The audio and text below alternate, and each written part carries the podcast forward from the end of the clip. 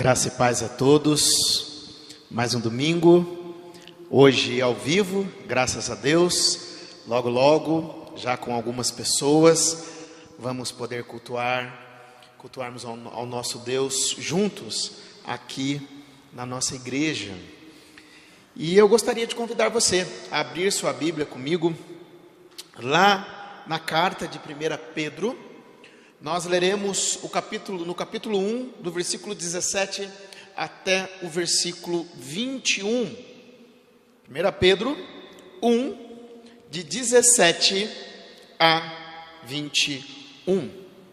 A palavra do Senhor, ela diz assim: Uma vez que vocês chamam Pai aquele que julga imparcialmente as obras de cada um, portem-se com temor durante a jornada terrena de vocês, pois vocês sabem que não foi por meio de coisas perecíveis, como prata ou ouro, que vocês foram redimidos da sua maneira vazia de viver, transmitida por seus antepassados, mas pelo precioso sangue de Cristo, como de um cordeiro sem mancha e sem defeito, conhecido antes da criação do mundo revelado nestes últimos dias, nesses últimos tempos, em favor de vocês. Por meio dele, vocês creem em Deus que o ressuscitou dentre os mortos e o glorificou, de modo que a fé e a esperança de vocês estão em Deus. Vamos orar? Feche seus olhos, vamos falar com o nosso Deus. Pai, obrigado por estarmos aqui hoje. Obrigado por todos aqueles que estão neste momento também em suas casas, reunidos, para juntos cultuarmos ao Senhor, ó Pai. Nós te pedimos, ó Deus, que agora, após o louvor, nós, o Senhor abra o nosso entendimento, agora que vamos ouvir a tua palavra, que o Senhor abra o nosso coração, para que possamos ser transformados Fala conosco, ó Deus, que o teu Santo Espírito use a minha vida.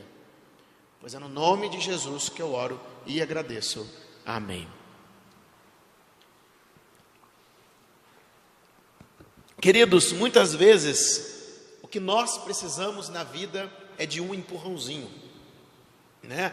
Algo que nos motive a sair do lugar. Por exemplo, eu creio que nos últimos anos eu ando meio sedentário em relação a esportes, mas eu fui desafiado, ou fui motivado há algum tempo atrás a voltar a jogar bola, e como isso foi muito bom para mim. Né? Para quem não sabe, apesar da minha altura, eu sou goleiro, e quando eu vou jogar bola, eu fico lembrando de quando eu tinha os meus 18 anos de idade em que eu voava. Eu, olha, apesar de ser magrinho, apesar de ser baixinho, eu era um bom goleiro. E quando eu jogava, eu voava, eu me imaginava no gol do Flamengo. Eu imaginava no gol da seleção brasileira, ganhando títulos, mas principalmente no Flamengo. Títulos brasileiros, Libertadores, Campeonato Mundial. Como eu sonhei com isso. Mas Deus tinha outros planos, eu não cresci, né? fiquei baixinho. Deus tinha outros planos que eu estivesse aqui hoje pregando a Sua palavra. Mas quando eu vou jogar bola, a minha mente, ela pensa que ela consegue fazer aquilo que eu fazia com 18 anos. O meu corpo, ele já não acompanha mais. Mas tem sido um tempo muito gostoso. Né? Mas tem algumas coisas que, mesmo com motivação, para mim é muito difícil. Quando alguém diz para mim, pastor, vamos correr, eu não sei porquê, eu queria gostar de correr, mas eu não consigo correr. Eu acho chato correr, nada contra quem corre. Eu queria muito correr, mas eu não consigo, né? Já fazer academia para mim é muito mais difícil. Eu sou daqueles que paga e não vai. Você já viu? Aquela pessoa que vai na academia, ela faz a matrícula dela na academia, ela vai uma, duas, três vezes, talvez um mês, faz um plano de seis meses e não volta mais. Bem, isso sou eu, né? E hoje nós estamos na nossa sexta mensagem nessa carta, nessa epístola de Pedro, E na nossa última mensagem, nós começamos a falar sobre santidade. E em 1 Pedro, do versículo 13 ao versículo 16, nós vamos, não vamos ler agora, o apóstolo nos chama a uma vida santa à luz da, de tão grande salvação que nós recebemos de Deus. Então ele nos chama a uma vida santa. Os cristãos, no versículo 14, se você tiver com a sua Bíblia aberta, eles são chamados de filhos obedientes. Algumas versões diz filhos da obediência. E eles devem ser santos. E qual é o padrão da nossa santidade? O padrão da nossa santidade é Deus, porque no versículo 16 ele vai dizer assim: sede santos, porque eu sou santo. Entretanto, a santidade, ela não é algo fácil. A santidade, ela não acontece automaticamente na nossa vida, mas ela é um processo. E nós temos que lutar diariamente contra os desejos da carne e a força do mundo, Satanás também. E tanto que o apóstolo Paulo, ele diz para o jovem Timóteo, lá em 1 Timóteo 4, versículo 7, exercita-te na piedade, ou seja, nós precisamos nos exercitar para conquistar, para conseguir e buscar uma santidade. Porém, eu pergunto, o que pode nos motivar a buscar a santidade. E aqui o apóstolo Pedro, ele passa a falar sobre motivações para buscarmos a santidade. E a primeira lição que nós tiramos aqui é a seguinte: o temor a Deus nos motiva a uma vida santa.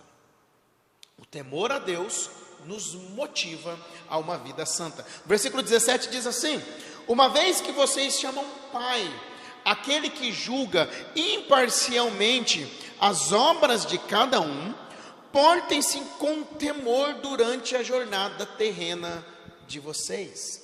Pedro nos lembra que quando nós agimos corretamente, quando nos esforçamos para uma vida santa, estamos demonstrando que tememos ao nosso Deus. E ele nos mostra pelo menos alguns motivos para este temor. E qual é o primeiro deles? É que nós temos um Pai justo. Ele começa dizendo que nós temos um Deus e o nosso Deus, ele é o nosso Pai. No versículo 13, ele já tinha dito que nós éramos filhos obedientes, e agora ele fala que nós temos um Pai, mas nós também devemos nos lembrar o seguinte: que o nosso Pai Celestial, Ele também é juiz. Ele é juiz de toda a terra. E como juiz, ele não é parcial, ele não é corrupto. E ele não vai tratar alguns de um jeito e outros de outro de outro jeito. Ele não aceita suborno para livrar a nossa pele. E o texto aqui diz que ele julga imparcialmente as obras de cada um. A nossa tendência aqui, quando nós lemos de imediato, é pensarmos no julgamento futuro, porque vai haver um dia em que nós, como cristãos, nós vamos comparecer diante do tribunal de Cristo para recebermos conforme as nossas obras. Lá em 2 Coríntios 5, versículo 10 diz isso. Diz assim: pois todos nós devemos comparecer perante o tribunal de Cristo, para que cada um receba de acordo com as obras praticadas por meio do corpo, quer sejam boas, quer sejam más. Mas esse julgamento aqui, da carta de Pedro que nós lemos, ele, reparem que ele está no presente, o texto diz que ele julga.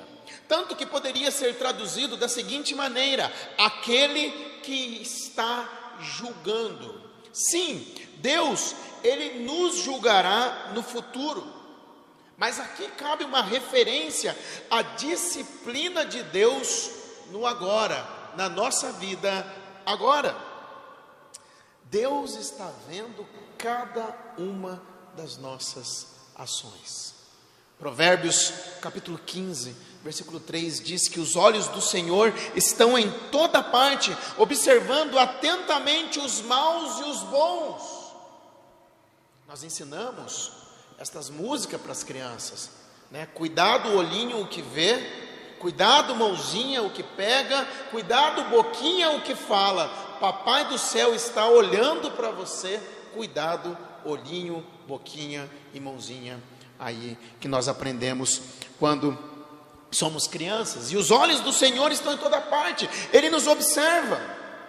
E como nós vimos na semana passada, o versículo 15, ele diz que nós devemos ser santos em todas as nossas atitudes. Olha o que, que diz lá no versículo 15: Mas assim como é santo aquele que os chamou, sejam santos vocês também em tudo o que fizerem, tudo o que fazemos. Nós precisamos ser santos, e Deus está vendo tudo o que nós fazemos. Deus está vendo cada uma das nossas ações, se estamos sendo santos ou não, e Ele nos julga. E ele é imparcial, ele não mostra favoritismo, ele é justo juiz, inclusive com os seus filhos. Queridos, eu não sei quanto a você, mas olhando para esse texto, me leva a avaliar a minha vida e as minhas ações. Porque, sim, o nosso Deus é um Deus gracioso, nós somos salvos pela graça, sim, Ele é um Pai, mas de repente nós estamos lendo a palavra de Deus e nós estamos vendo que o nosso Deus também é um juiz que também nos julga. Que também nos julga. E qual é o propósito de sabermos que Deus é nosso Pai e nosso juiz. Isso, nos deve, isso deve nos levar ao temor. Isso deve nos levar. Portem-se com temor durante a jornada terrena de vocês. Percebam aqui que o apóstolo Pedro, ele traz um tom pastoral e mostra aqui uma preocupação com o comportamento dos seus leitores. Ou seja, portem-se com temor durante a jornada terrena de vocês. Ele volta a falar aqui que nós somos peregrinos neste mundo, nós somos estrangeiros, nós estamos aqui peregrinando, mas nessa jornada, enquanto nós estamos aqui neste mundo, nós devemos nos portar com temor. E temor aqui, apesar de muitas vezes a palavra temor, ela também tra trazer a mesma ideia de medo. Temor aqui ele não é um medo doentio de Deus. Temor aqui, portar com temor aqui, é uma reverência e respeito devidos a Deus. Na prática é mais ou menos assim. A Bíblia diz que Deus é nosso Pai, mas Ele também é o nosso juiz, que vê todos os nossos atos e os julga. Por isso, precisamos ser santos em tudo que fazemos. E o temor nessa caminhada é o que? É de um sadio assustar-se em vista do acerto de contas diante de Deus. É igual um filho que sabe que o seu pai pode castigá-lo por algo errado que ele fez. Eu ainda me lembro quando criança, meu pai trabalhava na Ródia, lá em São José dos Campos. Ele fazia turmas. E às vezes eu bagunçava durante o dia e eu sabia que meu pai ia chegar. E sabe quando você tem aquele medo que você sabe que você vai ter que ajustar as contas com o seu pai, talvez com a sua mãe também. Eu já passei isso muito com a minha mãe também, em que eu tive que ajustar a, as contas com os dois. Mas qual é a diferença de medo e de temor? O medo, ele nos faz fugir, ele nos faz esconder dos nossos pais e do nosso Deus, mas o temor, ele nos faz abraçar, nós abraçamos os nossos pais e sabemos que seremos castigados, mas nós o abraçamos, os abraçamos porque nós os amamos. Quantas vezes eu já experimentei isso com os meus filhos também, na hora de discipliná-los, eles não saem correndo, mas eles me abraçam sabendo que serão castigados. Este é o temor que deve existir na nossa vida, durante a nossa jornada aqui na terra, para com o nosso Pai Celeste. O nosso Pai é um justo juiz. Ele está vendo todas as nossas ações, os olhos dele estão em todos os lugares e ele é um Pai imparcial. Dentro da igreja, Deus não tem filho preferido. E isso nos faz pensar em como têm sido as nossas ações. E isso em tudo que fazemos, como que está o meu casamento, como que está o meu namoro, se é um namoro santo ou não, o meu trabalho, se eu tenho me portado, os meus estudos, como eu tenho sido como filho, como eu tenho sido o meu linguajar, a minha vida e tantas outras coisas, sabe por quê? Porque de Deus nós não escondemos nada, nós não escondemos, nós precisamos temer a mão do nosso Pai, ela pesa. O apóstolo Paulo, quando ele está falando sobre a Santa Ceia, lá em 1 Coríntios, eu faço questão de sempre ler esse texto quando nós vamos participar da ceia, porque ele diz o seguinte, lá em 1 Coríntios 11, de 28 a 32, ele diz o seguinte: Examine-se o homem a si mesmo, então coma do pão e beba do cálice. Pois quem come e bebe sem discernir o corpo, come e bebe para sua própria condenação. Por isso há entre vocês muitos fracos e doentes, e vários já dormiram. Dormir aqui é uma referência à morte.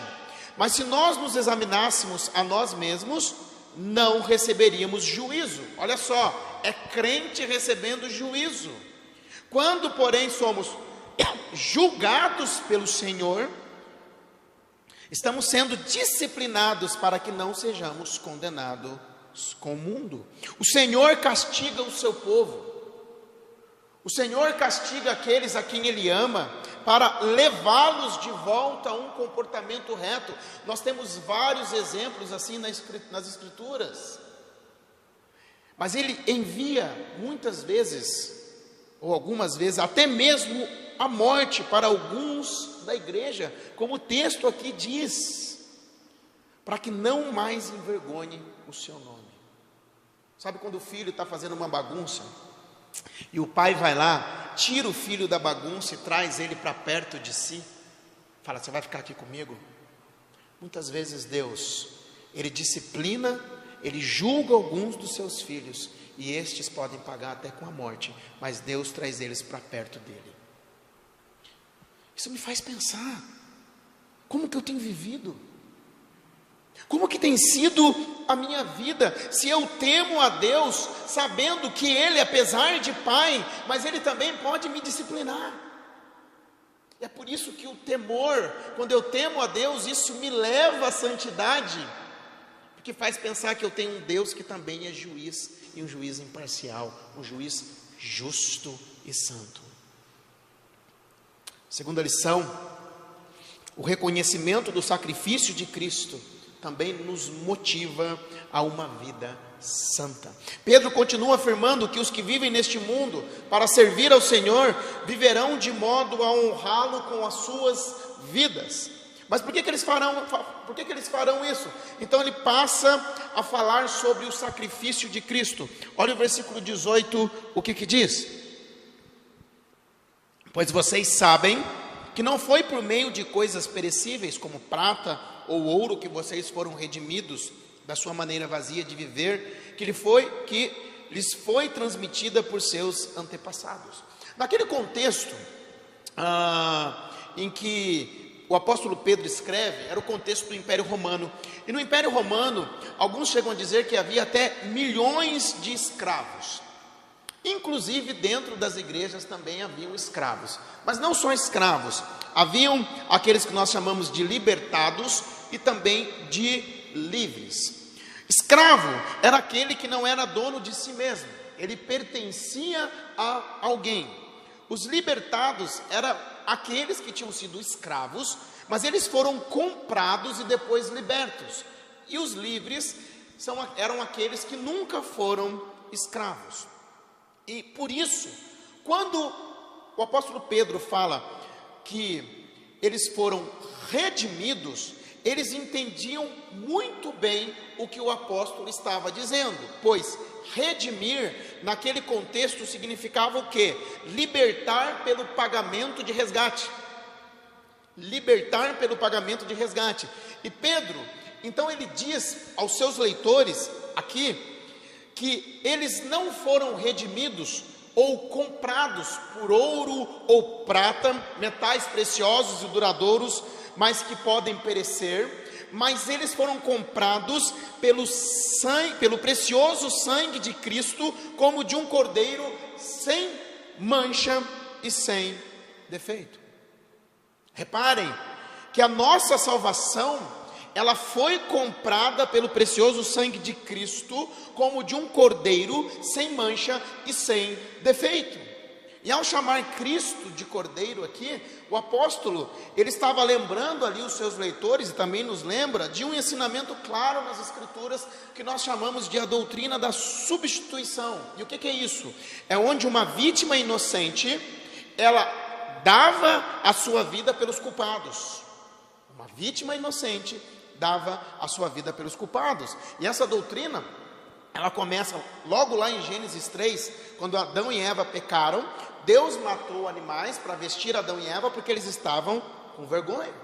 Na saída do povo do Egito, do, do povo judeu do Egito, um cordeiro pascual foi morto para cada casa e o sangue era aspergido na porta daquelas casas. No culto do Antigo Testamento, um cordeiro era apresentado para o sacrifício e o sangue era aspergido por, pra, naqueles que cultuavam. Isaías 53, o Messias, ele é apresentado como um cordeiro inocente. João Batista, quando viu Jesus passando, ele falou: Eis o Cordeiro de Deus que tira o pecado no mundo. E lá em Apocalipse diz que no céu os redimidos e os anjos cantam: Digno é o Cordeiro. Ou seja, essa fala sobre o Cordeiro de Pedro, ela nos remete à cruz, onde Cristo morre em nosso lugar. Cristo, que era inocente, sem pecado, morre em nosso lugar e o seu sangue é derramado. Cristo nos substituiu naquela cruz. Por que substituição? Porque Cristo morreu no meu lugar. A Bíblia diz que todos pecaram. Romanos 3, 23 diz assim. Na abertura do nosso culto, nós lemos o Salmo 51. E um dos versículos diz que nós somos pecadores desde a nossa concepção.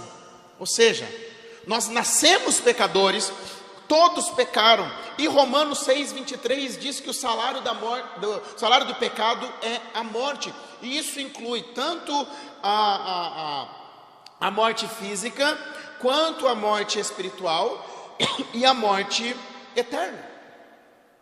Mas espera aí. Deus não é amor? Muitos encaram Deus somente como amor, mas lembre-se que nós estamos lendo que Deus também é justo. Deus é amor, mas Deus é justo. Um exemplo claro para nós aqui: nós vivemos em um país corrupto. Muito da nossa miséria no nosso país vem pelos roubos dos cofres públicos. Todos nós sabemos disso. E como nós ficamos alegres ou satisfeitos quando vemos um corrupto sendo preso e pagando pelo que ele fez, pelo roubo de milhões desta nação. Nós gostamos quando a justiça ela é feita, mas quando os culpados eles são soltos, nós ficamos indignados.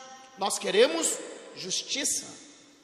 Lembre-se que o nosso Deus, ele é justo juiz e ele é imparcial.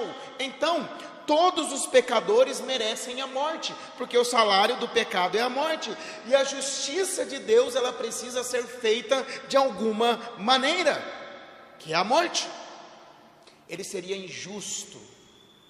Deus seria injusto se ele não condenasse o pecador.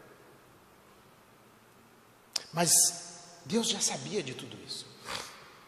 E ele providenciou o remédio, o sangue de Cristo, o Cordeiro de Deus, que foi morto, que foi conhecido, versículo 20, antes da criação do mundo, revelado nestes últimos tempos em favor de vocês. O sangue de Cristo foi conhecido antes da fundação do mundo, antes mesmo que Adão e Eva pecassem. A morte de Cristo ela não foi um acidente, mas ela cumpre um plano de Deus. Ele planejou na eternidade. E Cristo foi manifestado nesses últimos tempos, esse tempo que nós vivemos aqui, em favor dos salvos, a quem, aqueles a quem ele escolheu, conforme o seu bom propósito, também antes da fundação do mundo. O apóstolo Pedro ele começa essa carta e logo no versículo 2 ele fala que os leitores dele, eles são escolhidos de acordo com o pré-conhecimento de Deus Pai. Lembra que nós vimos na nossa primeira mensagem que esse pré-conhecimento aqui significa de acordo com os bons propósitos de Deus. O pai não apenas conheceu de antemão o povo que ele iria eleger, mas ele também conheceu de antemão os meios pelos quais o salvaria, que é Jesus. E olhando para esta salvação, Pedro diz o seguinte: Vejam, vocês foram eleitos antes da fundação do mundo, comprados pelo sangue de Cristo, que também foi eleito antes da fundação do mundo. Vocês foram comprados por um alto preço da maneira vazia em que vocês viviam, transmitidas por seus antepassados, porque muitas pessoas, eles ainda estão pegados às religiões que aprenderam, a, a costumes que aprenderam, existem muitas coisas boas em costumes, tradições, mas estas coisas não nos salvam, por isso, ele está dizendo: olha, vocês foram comprados por um alto preço, busquem a santidade e busquem honrar a Deus em tudo aquilo que vocês fazem. Olhando para a salvação, para o sacrifício de Cristo como Cordeiro de Deus, isso nos motiva a buscar a santidade.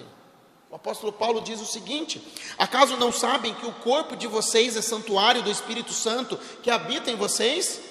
Que lhes foi dado por Deus e que vocês não são de si mesmos, vocês foram comprados por alto preço, portanto, glorifiquem a Deus com o corpo de vocês. Queridos, quando nós entendemos o Evangelho, quando nós entendemos o sacrifício de Cristo, a morte dele no nosso lugar, porque nós estávamos condenados, nós merecíamos o juízo de Deus, a morte eterna, mas nós fomos eleitos, nós fomos salvos, e quando nós reconhecemos isso, a nossa vida é uma vida de gratidão a Deus e de honra a Deus.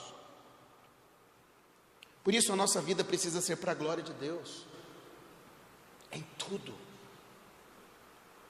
Paulo vai dizer também em 1 Coríntios 10, 31, por assim, quer vocês comam, bebam ou façam qualquer outra coisa, façam tudo para a glória de Deus. E eu pergunto, você busca honrar a Deus em tudo aquilo que você faz? Você busca honrar a Deus em tudo aquilo que você faz? Terceira e última lição.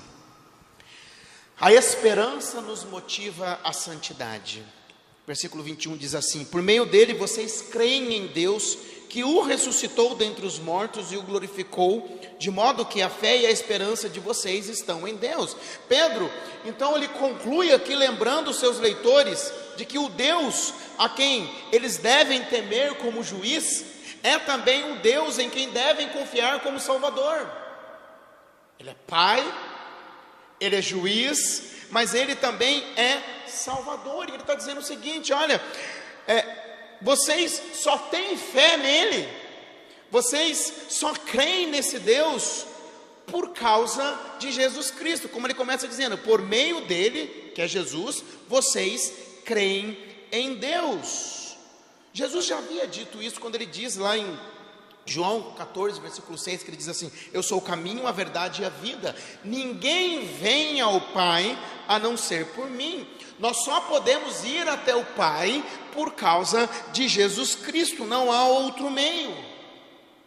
E Jesus, ele é o Cordeiro de Deus que foi morto no nosso lugar, como diz aqui que nós lemos, mas Deus o Pai o ressuscitou dentre os mortos, mas também o glorificou, ou seja, o Pai devolveu a glória que ele tinha junto a ele antes da fundação do mundo. A nossa salvação ela foi planejada antes da fundação do mundo. Cristo já foi eleito antes da fundação do mundo, mas Cristo sempre existiu. Mas ele veio até nós, ele vive uma vida perfeita que nós não viveríamos. Ele morre a nossa morte, ele ressuscita, ele volta ao Pai e a sua glória ela é devolvida. A obra vitoriosa de Cristo, meus amados, ela nos dá confiança para colocarmos a nossa fé em Deus com total e segura confiança, porque ele diz assim: de modo que a fé e a esperança de vocês estão em Deus. Logo, na no, a nossa santidade ela tem um propósito: honrar e glorificar ao Deus que nos salvou, enquanto caminhamos aqui nesta terra, até o dia em que chegaremos ao novo céu e também nova terra. Mais uma vez, Pedro nos faz olhar para cima, Pedro nos faz olhar para o nosso Deus. Nós agimos conforme a nossa esperança. O cristão ele precisa agir conforme a sua esperança.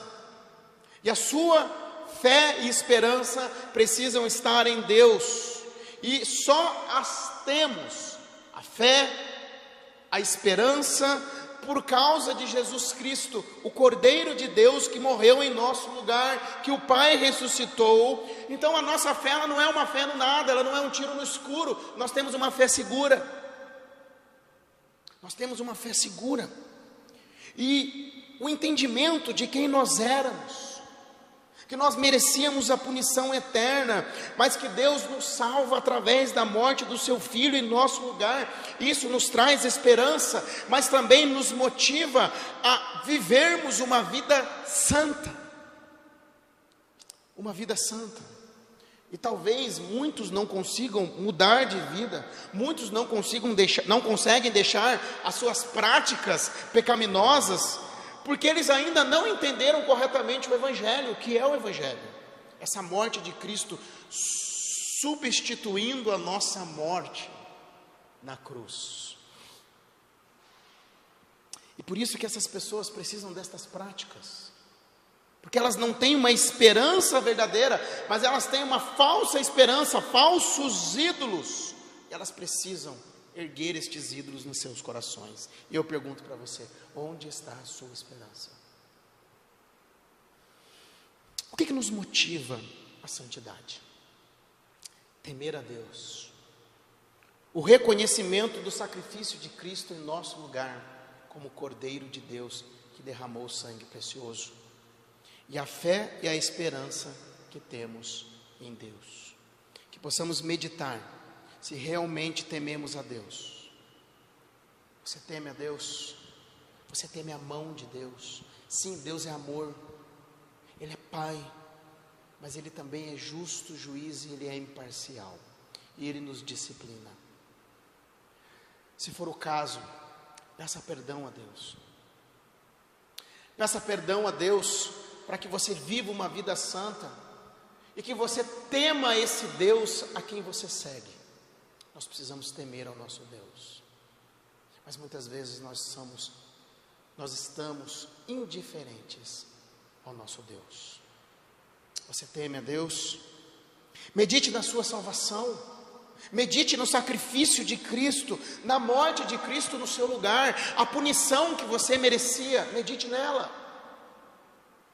Medite e lembre-se que você só tem fé e esperança verdadeira por causa de Cristo, e é por isso que você pode buscar santidade, somente por causa de Cristo. Se não for por Cristo, nós não conseguimos buscar a santidade. Se for por nós mesmos, nós não vamos conseguir nós vamos cansar, nós vamos ficar tristes, nós vamos começar a achar que esse negócio de Bíblia aqui é um negócio chato, eu não quero saber. Igreja é um lugar que só tem regrinhas, eu não quero saber. Mas como diz aqui no versículo 21, quando diz o seguinte: por meio dele, Cristo, vocês creem em Deus. Ou seja, por causa de Cristo eu creio em Deus Pai.